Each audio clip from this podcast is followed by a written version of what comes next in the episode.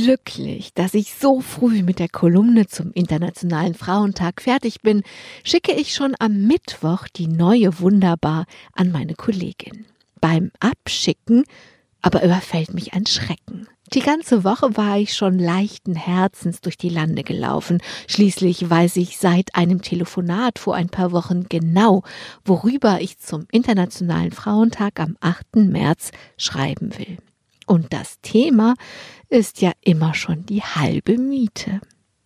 Beim Abschicken aber zuckt auf einmal der Gedanke durch meinen Kopf. Sonntag? Das ist doch noch gar nicht der 8. März, oder? Genau. Wir haben immer noch Februar. Das ist zwar der kürzeste Monat überhaupt, aber nun, einen Sonntag lang dauert er schon noch. Da sitze ich dann, habe meinen Text fertig und bin doch nicht fertig. Außerdem ist die Woche fast zu Ende und ich habe noch nicht einmal ein Thema. Jetzt wird mir doch mulmig.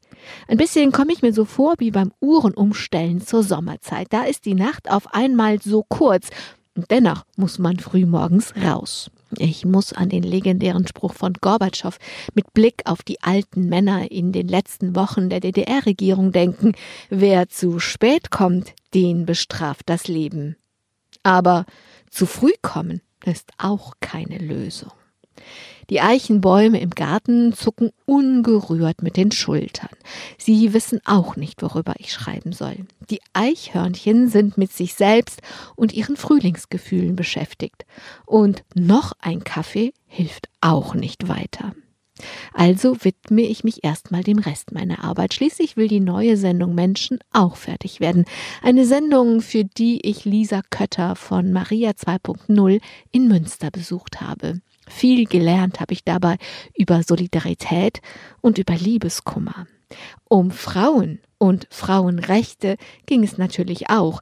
Damit bin ich ja beinahe doch wieder beim Internationalen Frauentag. Aber was ich dazu zu sagen habe, das erzähle ich definitiv erst nächste Woche an dieser Stelle.